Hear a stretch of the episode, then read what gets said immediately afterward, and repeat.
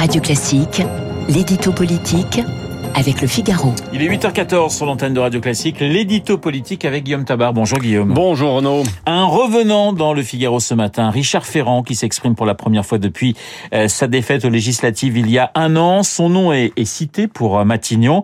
Est-ce une hypothèse crédible? Écoutez, en tout cas, Richard Ferrand n'a rien perdu de son goût pour les formules.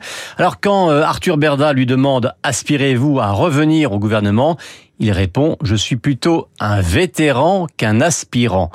Alors ça peut vouloir dire mon heure est passée, mais en même temps, euh, une telle pirouette peut être le moyen de ne pas fermer totalement la porte. Il y a peu, hein, dans une conversation privée, le même Ferrand nous répondait « J'ai allumé la lumière avec Emmanuel Macron. Si je reviens, ce sera pour éteindre la lumière avec lui comprendre en fin de quinquennat. Bon, mais au-delà du jeu des formules, l'ancien président de l'Assemblée nationale est resté quelqu'un qui compte auprès du chef de l'État.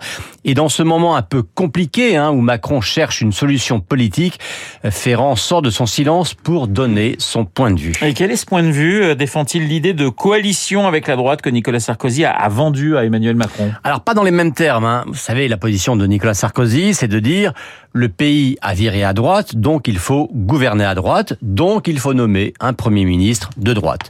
Euh, Richard Ferrand, lui, il ne dit pas ça. Il dit qu'il y a un besoin d'un moment d'unité nationale et que toutes les forces qu'il qualifie de républicaines seraient bien inspirées d'y participer.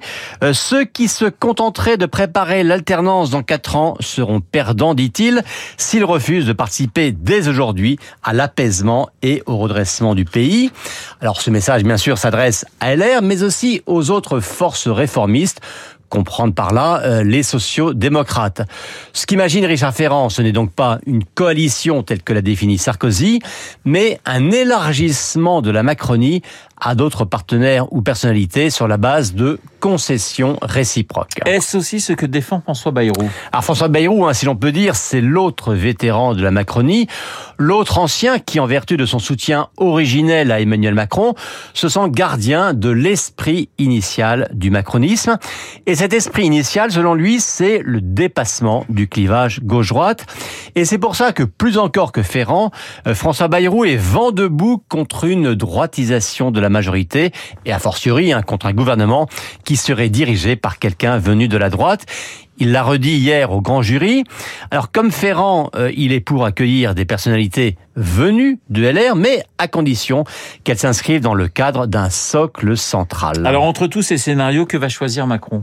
Ben, Écoutez, il réfléchit hein, et sa réflexion est loin d'être achevée, euh, sachant que ses marges de manœuvre sont très très limitées. Pour résumer, les républicains ont confirmé ce week-end qu'ils ne voulaient pas de coalition et quand bien même ils seraient prêts, le soutien de 40 députés LR ferait perdre à Macron le soutien de quelques 40 députés du Modem. Alors voilà pourquoi ben je reste convaincu que le périmètre de la majorité ne changera pas donc que la Première ministre ne changera pas, en tout cas pas tout de suite, et que le remaniement se limitera à quelques ajustements ou quelques corrections d'erreurs de casting. L'édito politique signé Guillaume Tabar tout de suite, les stars de l'info Guillaume.